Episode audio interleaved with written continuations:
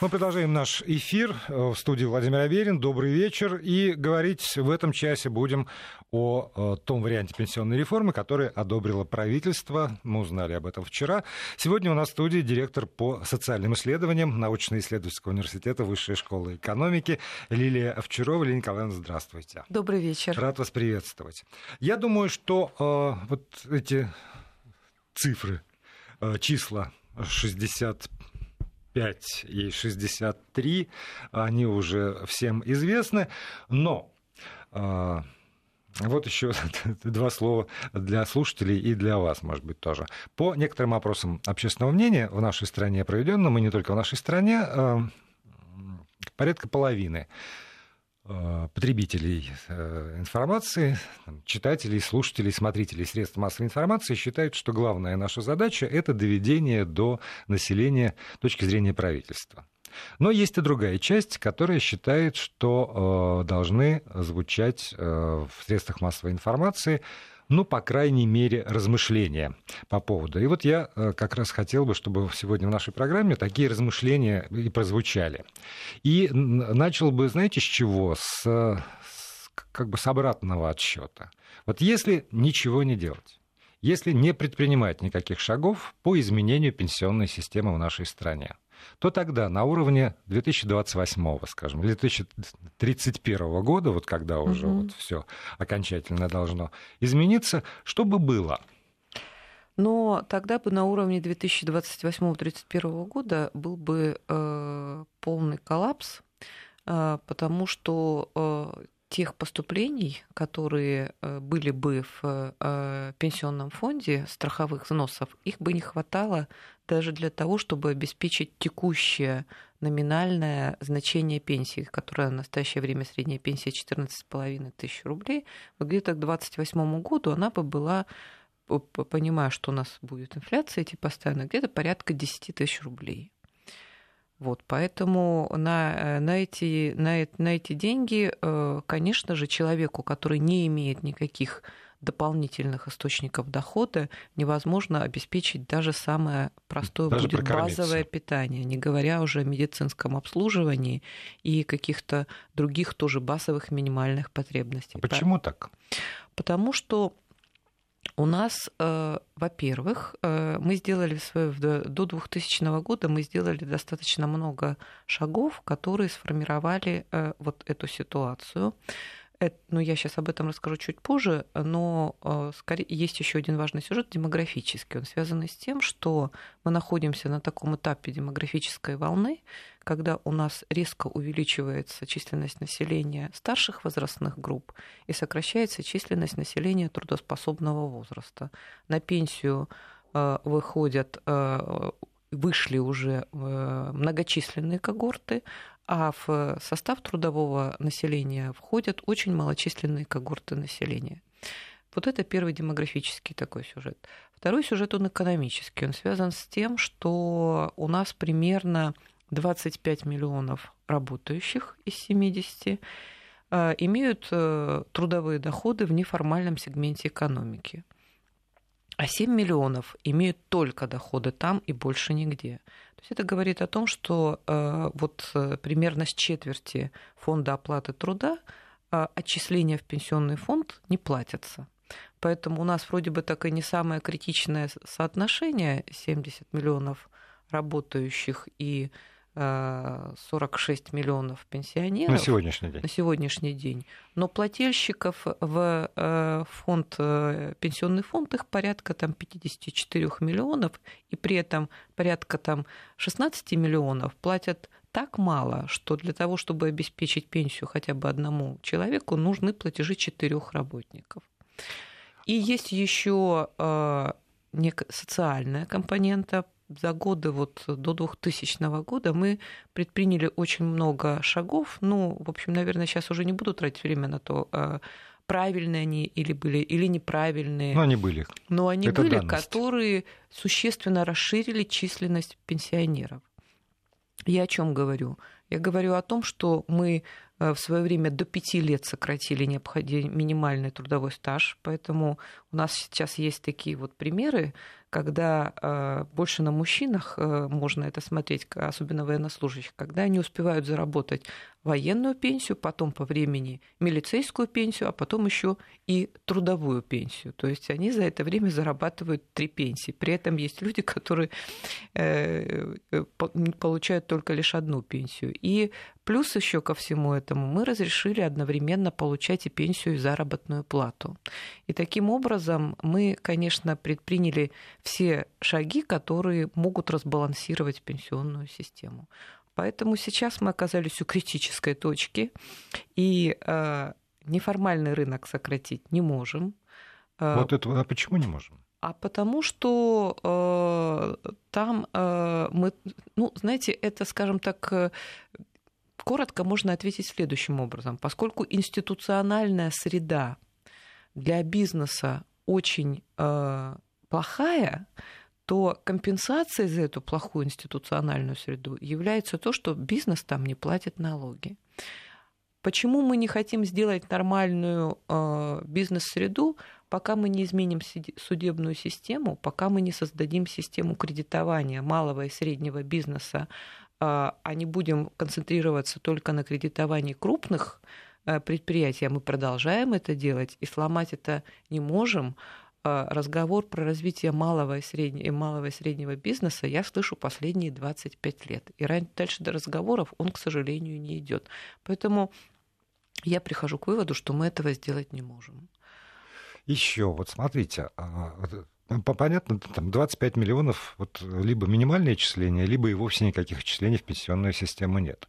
Но э, возможен ли, в принципе, в современном обществе такой путь, когда там, государство говорит, что пенсионная система исключительно и только для тех, кто осуществлял эти самые выплаты. В конце концов, вот эта система баллов, которые нужно заработать, и это до 30 года, по-моему, тоже выходит на максимальный уровень баллов, 15 э, лет стажа и 30 пенсионных баллов как минимум это должно это быть. Минимально. Да, это, это, это минимально. Угу. Вот, а все остальные, у кого этого нет. Они у нас в настоящее время не получают пенсию. Или они получают у нас с вами социальную, социальную пенсию, пенсию, которая только. на 5 лет позже наступает.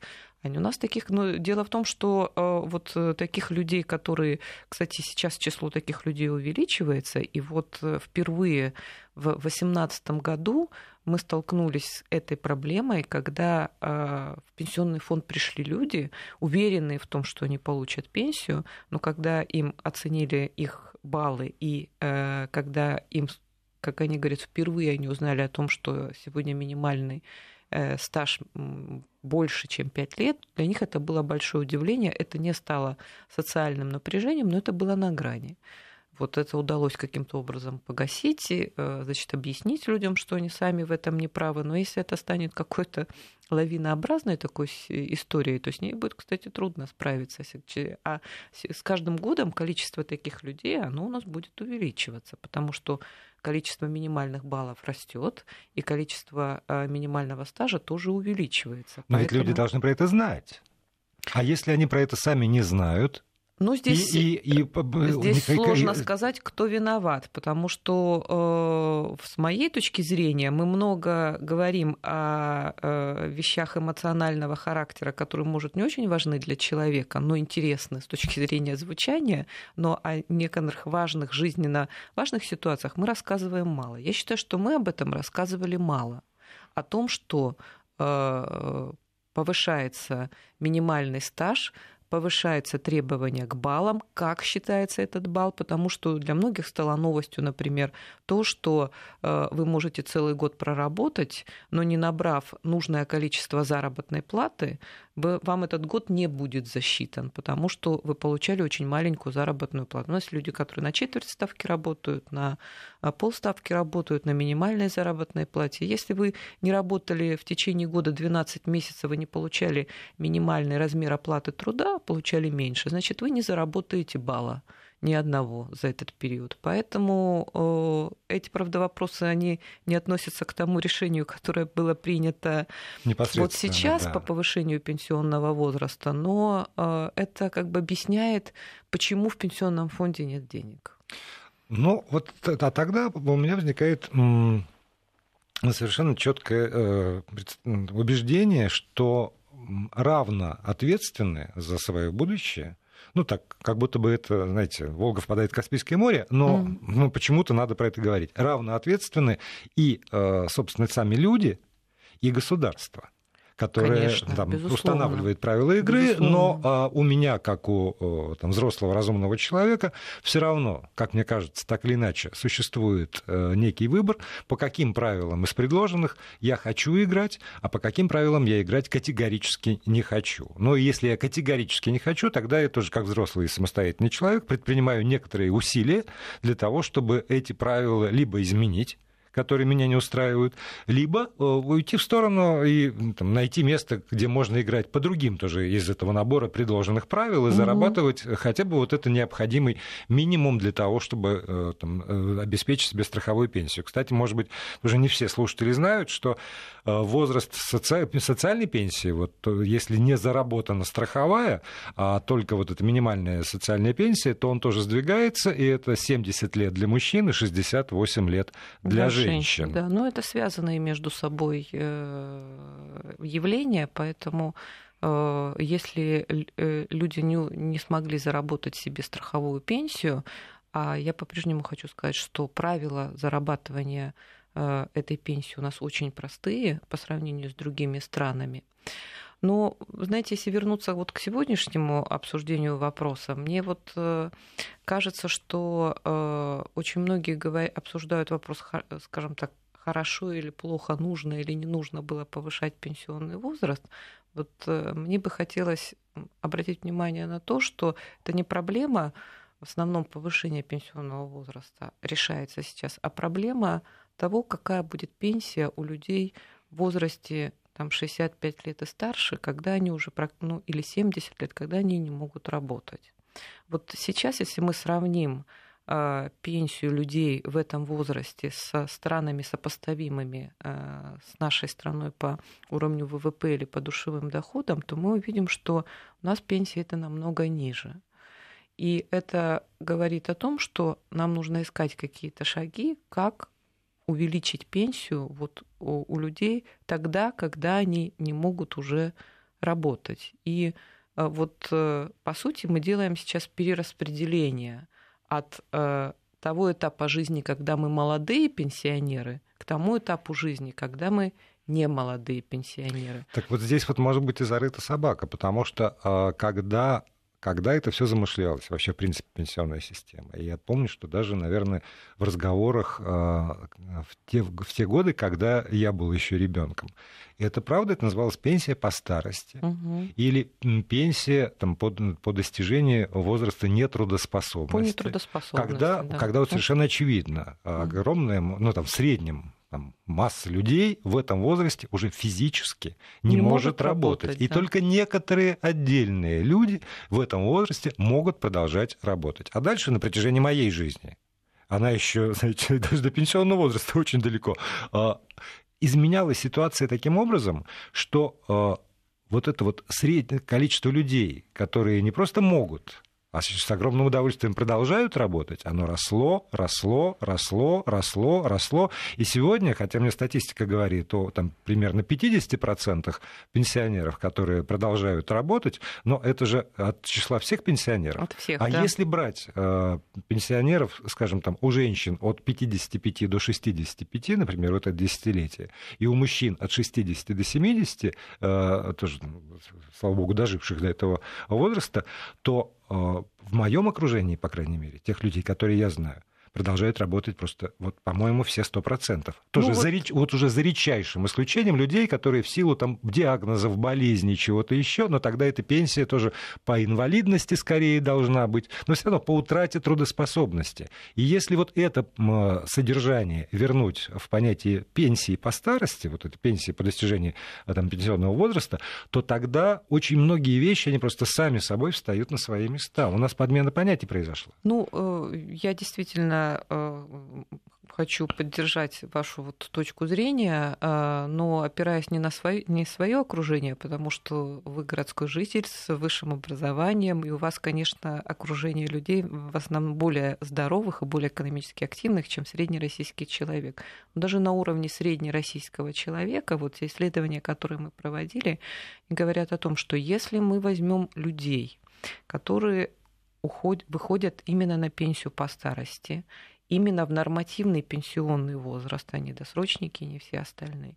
И вот если эти, мы этих людей примем за 100%, то 80% из них по крайней мере, в первые три месяца после наступления пенсионного возраста продолжают работать. Потом многие, конечно, начинают достаточно быстро уходить, там некоторые год дорабатывают, и в среднем это приводит к тому, что в течение первого десятилетия, вот после пенсионного, действительно э, работает э, примерно половина всех пенсионеров. Ну вот первые вот эти вот годы, первые, первые три года, это работают 70% э, всех пенсионеров. Особенно, конечно, это городские жители, когда еще, кроме того, что ты можешь работать, еще и есть работа.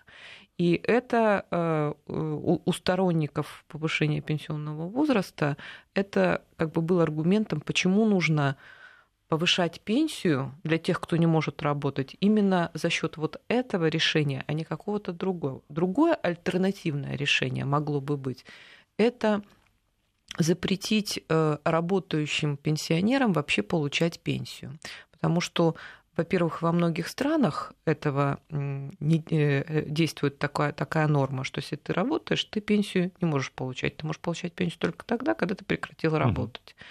И э, даже в советский период, с которым очень любят сравнивать нашу нынешнюю жизнь, это тоже было, было такое правило, что только отдельные категории Э, рабочих, э, которые заняты на тяжелым физическим трудом и непопулярных рабочих профессий, там можно было продолжать работать и получать пенсию. Все да, остальные, а так был особенно, период два месяца. особенно руководители, специалисты высшего уровня, они все, если продолжали работать, они пенсию не получают. Но те исследования, которые мы проводили, они говорят о том, что для населения потери вот в этом случае доходов будут больше. Это более чувствительно с точки зрения социальных послед... Э, последствий действия. Поэтому вот э, лекарство в виде повышения пенсионного возраста, оно э, менее травматично и менее драматично. Тем более это нужно делать вообще сейчас. А, вообще-то все страны, которые, надо сказать, что практически все страны через это уже прошли, даже страны СНГ, кроме Узбекистана, и тут Узбекистан, как и мы, э, принимает законодательство угу. делать это. Впервые этот вопрос возник в 80-х годах прошлого столетия. И я еще, когда была тогда молодым ученым, э, в, э, в конце 80-х годов, мы уже тогда тоже делали такие расчеты для нашей страны, понимая, что все страны, которые имеют так, сопоставимую тогда с нами продолжительность жизни, идут по этому пути. Но потом наступили структурные реформы, которые привели к существенному сокращению продолжительности жизни, особенно продолжительности жизни э, в пенсионном возрасте. И эти решения были, ну, их перестали обсуждать и рассматривать каким-либо образом. Потом их все время откладывали. Конечно, правильнее бы было принять это решение 6 лет назад и в течение шести, но по поводу того, что мы это делаем в 2019 году. И в течение шести лет тестировать все системы, которые готовы они к этому или не готовы. Потому что это не только взять и повысить пенсионный возраст.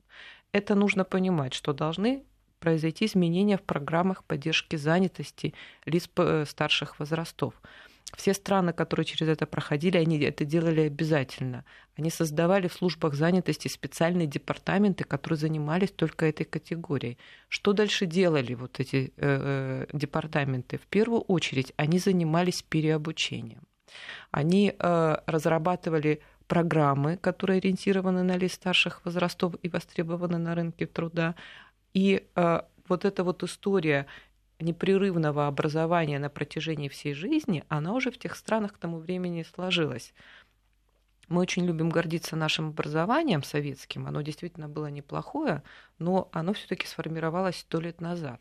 Да, и у нас и... в основном мы заканчивали, сейчас извините, угу. мы заканчивали все-таки очень большая часть людей заканчивала свое образование, закончив университет или институт. и не учились дальше.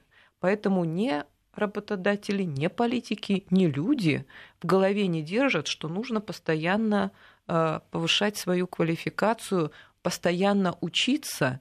И, э, в принципе, почему вот многие э, люди, с которыми приходилось за это время общаться, предпенсионного возраста, они говорят, вы знаете, никто не хочет брать на работу лиц предпенсионного возраста, потому что все говорят, вам через пять лет на пенсию. И эта установка, она действительно у людей у самих сидит, они тоже так рассуждают, что мне через пять лет на пенсию, вот подожду, угу. и работодатель так рассуждает, ага, этот придет и будет ждать пенсию. И политики точно так же думают, потому что они такие же люди, как мы. Поэтому вот эту вот социокультурную установку мы изменить не смогли, и у нас хотя бы было бы пять лет, чтобы это сделать и всем объяснить, и но всем вы... понять. Да, но понимаете, Лилия Николаевна, э, это же не только вопрос пенсионной системы, это, это в принципе вопрос, вопрос осознания того, в каком мире мы живем. Совершенно и, верно. И если это... мы, с одной стороны, готовы пользоваться разнообразными гаджетами, которые вошли в нашу жизнь, и принимаем их как данность, мы э, осознаем, что это уже пост-постиндустриальная угу. эпоха, но когда это касается, вот, в частности, образования, то, то да, у массы людей есть абсолютное убеждение. Вот я вот закончил там угу. то, то, то, то или иное учебное заведение, получил квалификацию. И не и, И теперь до гробовой доски. А то, что происходит изменения в технологиях, Угу. За год, за два это нарастает скорость этих изменений. И тоже человек волей-неволей, он должен уметь к этому адаптироваться, потому Совершенно что мы все равно, все равно животные. Да. И если наш предок э, умел там, сначала охотиться на мамонта, а потом научился пахать землю на протяжении тысячелетий, у нас нет этих, даже десятков лет нет. Мы, мы живем в даже... такую эпоху, когда вот эта идея непрерывного образования, постоянной даже смены профессии, переквалификации, угу. это то, что, по идее, должно войти в плоть и в кровь каждого совершенно и как можно человека. быстрее. Но вот в этом на мой взгляд, вот здесь вот и возникает самая главная проблема. И эта проблема психологического свойства, вы совершенно правильно говорите, что она и у э, там, обычного гражданина, и у политика, который вот точно такой же, и те люди, которые сегодня обсуждают э, всю эту реформу и будут обсуждать ее там, в Государственной Думе и в Совете Федерации, они, ну, увы, вот они точно такие же. И, к сожалению, э, и система образования, она по-прежнему ориентирована на то, чтобы образовывать молодых людей, потому что вот я в свое время была включена в один проект по компьютерной грамотности э, пожилых людей э, вот в университетах третьего возраста, и там они, кстати, очень хорошо обучаемы, только если их правильно этому обучать, да. а не так, как это делают, когда обучают 18-летних или 20-летних. Вот э, выясняется, что мы тоже таких программ, программ в настоящее время предложить не можем. Или они есть, но они очень дефицитны. Э, специалистов, которые умеют вести такие программы, их не так много. Даже вот мне с теми, кто занимается дистанционным обучением, цифрови... Э, цифровизацией, вот мы с ними проходили, что нужно как можно быстрее сделать большое количество таких дистанционных программ для лиц старшего возраста. И, кстати, сами люди старшего возраста, они в этом плане неплохие учителя, потому что они понимают уже вот степень восприятия информации своими сверстниками по возрасту, и они это объясняют совершенно по-другому. Вот мы проводили эксперимент, мы сажали рядом э, человека старшего возраста и молодого. И вот они одну и ту же информацию рассказывали совершенно по-разному. Поэтому ну, в этом... Мы, мы с вами продолжим через три минуты рассказывать информацию. У нас в студии Лилия Овчарова, директор по социальным исследованиям Высшей школы экономики. Продолжаем наш эфир. Напомню, в студии у нас директор по социальным исследованиям научно-исследовательского университета Высшей школы экономики Лилия Овчарова. Говорим мы о пенсионной реформе. Ее одобрило правительство, э, теперь должна рассмотреть Государственная Дума, Совет Федерации, подписать президент, прежде чем она станет уже фактом нашей жизни. Но вот э, решение правительства запустило дискуссию, и, естественно, мы обсуждаем эти вещи. Один из спорных вопросов, который я слышал, например, вот уже ну, там, на уровне в трамвае, что называется, Почему это женщинам а, повышают на 8, а мужикам этим вот, это я слышал из уст такой сварливой женщины. Она, значит, припомнила нам все, все наши грехи, а всего только на 5. Но, а, правда, есть, есть в этом тоже нечто, что требует пояснения. Но вообще-то в свое время вот разрыв в пенсионном, вообще-то в большинстве стран у мужчин и женщин, особенно развитых стран, одинаковый возраст выхода на пенсию. Хотя, хотя надо сказать, что женщины на пенсии живут дольше, чем мужчины. А, поэтому казалось, вообще-то, вот если идти по демографическим а, законам, то а, нужно было, чтобы мужчины выходили на пенсию раньше, а женщины на пенсию уходили позже. Но в нашей стране и э, долгое время, вот где-то это в 50-е годы, в, даже в капиталистических странах, этот разрыв был обусловлен тем, что э, э, бабушки ухаживали за внуками, и за еще живыми своими родителями, которые, э, дай бог им здоровья, э, жили долго. И женщина выполняла вот эту функцию по уходу за маленькими детьми, внуками чаще всего, и за своими пожилыми родителями. Потом, и это было повсеместно. И это правилам. было повсеместно, поэтому это, по сути, была такая ее, э, даже, кстати, как мы знаем, в Соединенных Штатах Америки, вот этот труд он э, включается в ВВП. Поэтому, если мы хотим повысить размер ВВП в нашей стране, работу посчитать. домохозяек да, нужно добавить, и мы сразу его, он у нас вырастет на несколько процентных пунктов. Ну, это действительно как бы рассматривалось как необходимая такая общественная функция. А, после этого а, очень сильно развилась система а, институционального ухода за детьми, возникли ясли, детские сады, обязательное пребывание детей в этих учреждениях во многих странах введено. А, следующим шагом где-то в конце уже прошлого века сильно развивалась система ухода за пожилыми, не членами семьи, а именно людьми, для которых это является профессия, патронажные сестры, дома сиделки, специальные, да. сиделки. Это масштабное явление. И вот эта вот функция, более того, стали выравниваться функции мужчин и женщин, потому что есть и мужчины, Э, особенно вот э, когда речь идет об уходе за родителями, то сыновья точно так же ухаживают за своими родителями, как и дочери. Поэтому вот этот вот разрыв, он стал, э, вот, скажем, такая экономическая обоснованность этого разрыва, она стала уходить, но поскольку гендер, ген, э, феминистки, скажем так, и гендеристки были достаточно сильны в нашей стране в советское время, они долго это рассматривали как некоторое завоевание еще советской системы. Поэтому у нас, когда во всем мире это начало выравниваться, у нас, наоборот, это э, сохранялось. сохранялось. Поэтому есть экономические и демографические основания сократить этот разрыв, но есть очень мощная социокультурная установка на то, что этот разрыв должен быть. Э, и тут надо еще, конечно, сказать, что система вот э, ухода за пожилыми в нашей стране еще не выстроена. У нас по-прежнему э, уход осуществляют либо родственники, либо неформальные институты. Вот мы еще не выстроили, почему я говорю, что надо было бы об этом пораньше сказать, и стало бы понятно, что нужно еще выстраивать систему развития такой профессии, как уход за пожилыми. И э, мы знаем, что во многих странах эта вот работа, она э, является достаточно массовой и вносит заметный вклад в опять же, формирование экономического роста и ВВП. Ну Поэтому вот опять вот... же, я, я прошу прощения, я переживаю, потому что основной массив э, сообщений, которые сейчас вот поступают угу. мне на, на наш портал, касается как раз того, что то пожилому человеку или человеку, который приближается даже к пенсионному возрасту сегодняшнему, уже сложно найти работу, действительно, а кем работать, а где работать. И то, о чем вы говорите, это в известной степени как раз э, та ниша, которая, которая решала эту, эту она проблему. Решала, она решала ее тогда угу. бесплатно, что называется. Ну вот э, ну, или, ну, или за счет или за счет пенсии, которую ну, государство э, выплачивало. Вы знаете, Но сегодня это может стать вполне стать оплачиваемой работой. Да, вполне, конечно, этот рынок он должен развиваться, он должен быть платным, он должен оплачиваться. Ну вот, вы знаете, я бы не ставила знак равенства от, вот между сложностью найти работу э, для лиц старшего возраста и э, увеличением пенсионного возраста. А, почему? Потому что а, если будет повышен нормативный пенсионный возраст, то это не значит, что люди, достигшие 55 и 60 лет, будут уволены, они будут вынуждены пойти искать какую-то новую работу. Все из них останутся на тех рабочих местах, на которых они работали, и уволить их с этих мест будет, честно говоря, очень трудно.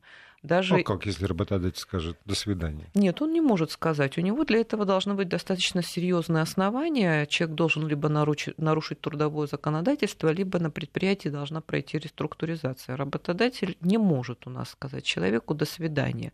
Вот в сегменте высокооплачиваемых э, должностей есть э, такая, э, скажем так, вот политика, когда с людьми заключают контракты до пенсионного возраста. Но и мотивация этого является именно то, что вы достигаете. Вот, допустим, в, э, в учреждениях «Газпрома» или с э, добычей нефти или нефтепереработкой связаны или в финансовом секторе, вот особенно женщины там а, достаточно уязвимые. Как только у них остается там 5 или там 3 года до пенсии, им говорят, что вот когда вы достигнете пенсионного возраста, вы должны будете уйти и освободить это место для молодых, которым нужно воспитывать детей, покупать жилье и так далее и тому подобное. Для них как раз-таки это будет некоторым таким бонусом. Они смогут на этих угу. рабочих местах сохрани, сохраниться, потому что не будет никаких оснований их с этих мест уволить.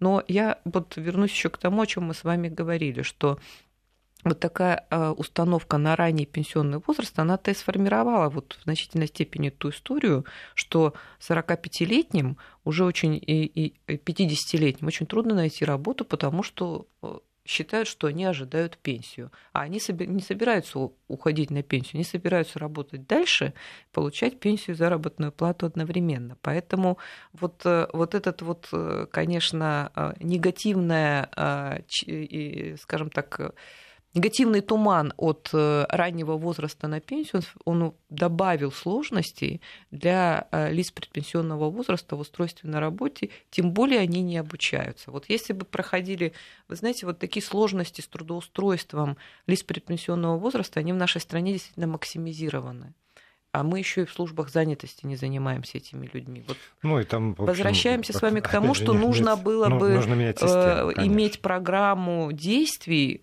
про противоди... проти... которые бы снижали вот эти риски незанятости для лиц предпенсионного возраста. Мы никогда этим не заморачивались, это точно. Я боюсь, что еще, знаете, вот тоже э, как фактор, который э, так влияет на неприятие любых изменений, и в том числе в пенсионной системе, это то, что последние несколько лет, ну так идеологически, такой поворот назад давайте мы оглянемся, а давайте, и вот эта вот ностальгия по Советскому Союзу, по, по лучшему, что там было, а, такой вот глянцевый образ а, несколько, и а, все время общество как будто бы вот призывали оглянуться.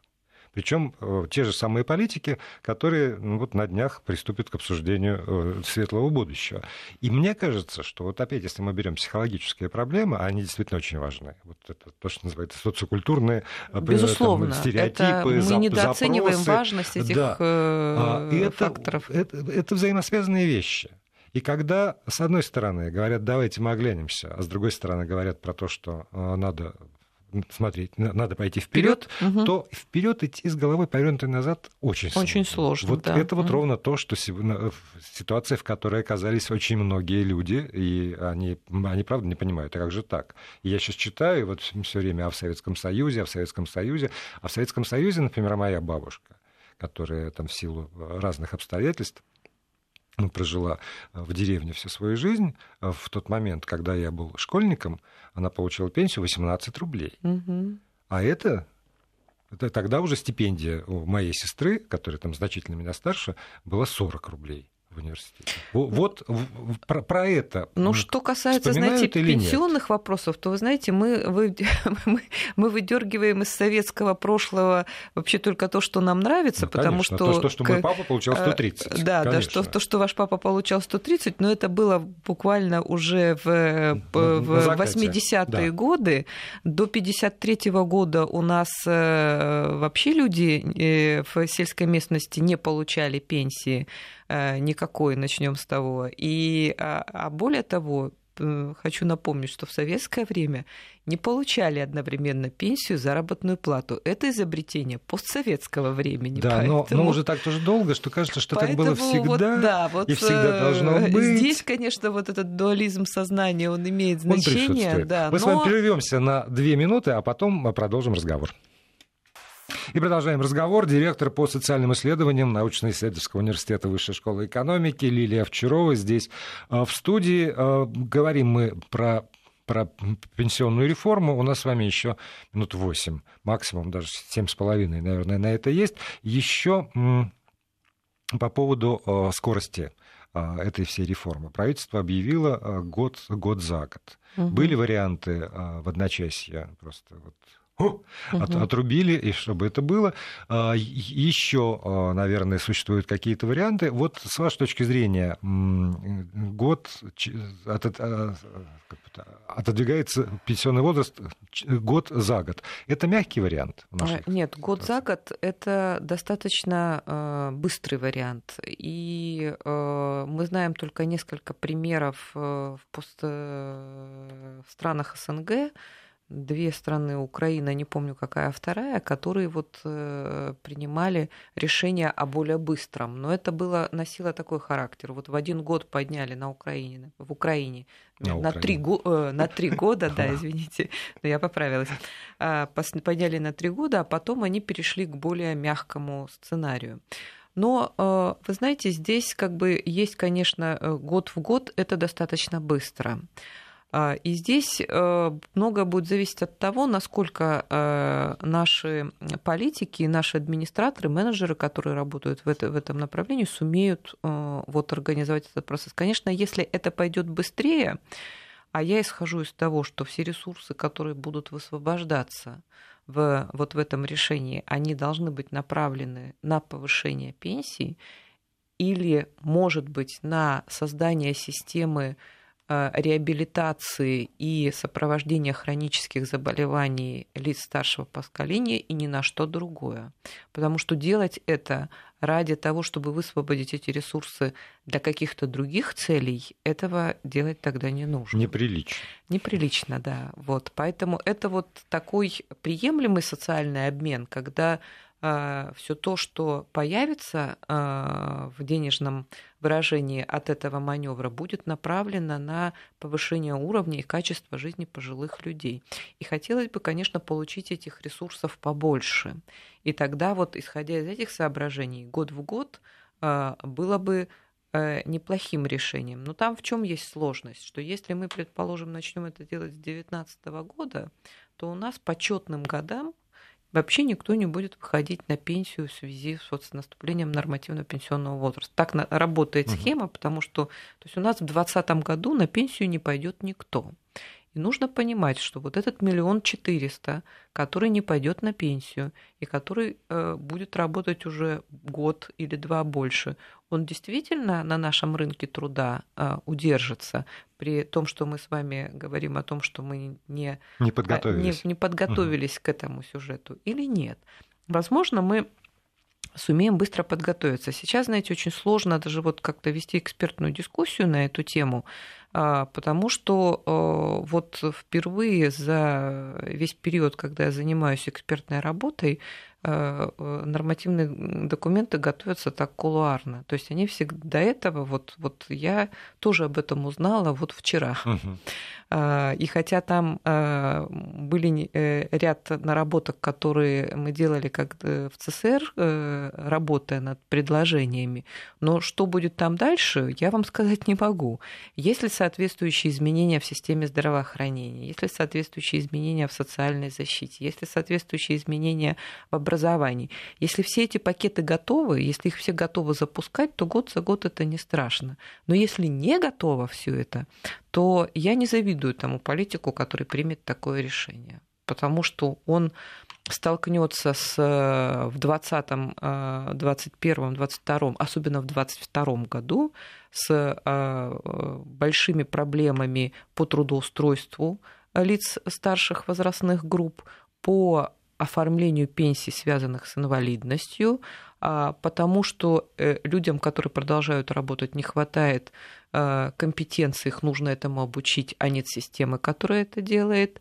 И вот э, плюс, если еще к этому не подключится Минпром, с такой программой, которая называлась бы «Развитие ассистивных технологий». То есть это разработка всяких технических средств, которые помогают людям, у которых есть проблемы с автономностью. Их сейчас очень много, этих средств. Есть но во они, всем мире. Но они очень дорогие. Вот, они очень дорогие, и, а, они, а, и, но их можно сделать более дешевыми. Вот, и Минпром над этим не работает. Ну да, над Поэтому... этим работают пока что некоторые, а, то, что называется у нас там волонтерские организации, да, поэтому, общественные движения. Поэтому здесь того. нужно было бы уже запустить такие вот э, инновационные программы э, промышленные революционного характера с точки зрения технологий, которые бы эти э, вот средства, технические средства сделали бы доступными, как сегодня доступен телефон. Поэтому вот здесь вот в зависимости от того, ну есть большинство стран шли по пути полгода в год. Тогда вот эта когорта выходящих на а, пенсию, она делится на две части, и тогда в каждый год кто-то выходит на пенсию. Равномерно распределяется. Равномерно распределяется между годами, и не так много этих людей, и с, с вот эм, когда э, людей этих будет меньше, то, конечно же, это э, лучше. Почему вот я еще говорю о том, что есть еще один фактор, который говорит о том, что нужно начать сейчас, несмотря на то, что мы не очень хорошо к этому подготовились, потому что именно сейчас когорта тех, кто выходит на пенсию, она будет маленькая. У нас есть пять лет, когда она будет маленькая, потому что чем меньше количество ну, да, людей будет включено в этот котлован, тем раз. лучше. Вот, поэтому если мы это вдруг решим допустим, еще отложить там на, до 2022 года, когда станет ясно, что коллапс, кризис, и в, условиях кризиса такие решения легче принимаются, а, то тогда э, это решение будет принимать еще тяжело, потому что количество людей, которые будут включаться в этот процесс, оно будет больше, чем сейчас. У нас с вами остаются ну, полторы минуты. Э, коротко о э, сохранении льгот. Насколько тоже это разумно, с вашей точки зрения? Ну, пока принято решение льготы не трогать, э, вы знаете, там есть много сюжетов действительно разумных, э, но есть сюжеты неразумные. Вот для меня неразумный сюжет сохранения в страховой системе льгот для людей, проживающих э, в условиях Крайнего Севера. Потому что это в основном все те, кто работают на частных предприятиях, работают на частные фирмы и э, э, бизнесы эти, вместо того, чтобы э, компенсировать людям тяжелые условия труда, они перекладывают это на всех остальных пенсионеров, которые оплачивают им досрочные пенсии. Я считаю, это несправедливо в условиях капиталистической системы хозяйствования. Поэтому вот я бы очень подумала а о том, кто должен оплатить э, вот эти тяжелые природные условия труда. Я считаю, что те бизнесы, которые там работают, потому что на 80% эти фирмы частные. Для этого тоже нужно достичь в обществе консенсуса и сказать, наконец, мы живем в капиталистической системе хозяйствования, и поэтому... А мы в ней живем. Вот, а мы в ней живем, но при этом делаем вид, что как будто бы не очень. Да. да. И опять же на, ур... и на уровне простых людей, и на уровне политиков. В общем, э, итог этого разговора давайте честно смотреть в глаза э, грядущей э, и нынешней ситуации. И готовиться и, да. к э, тяжелым и непопулярным решениям. Спасибо большое за этот разговор. Лилия Овчарова, директор по социальным исследованиям Высшей школы экономики, была гостем нашей программы, но мы продолжим эфир через несколько минут.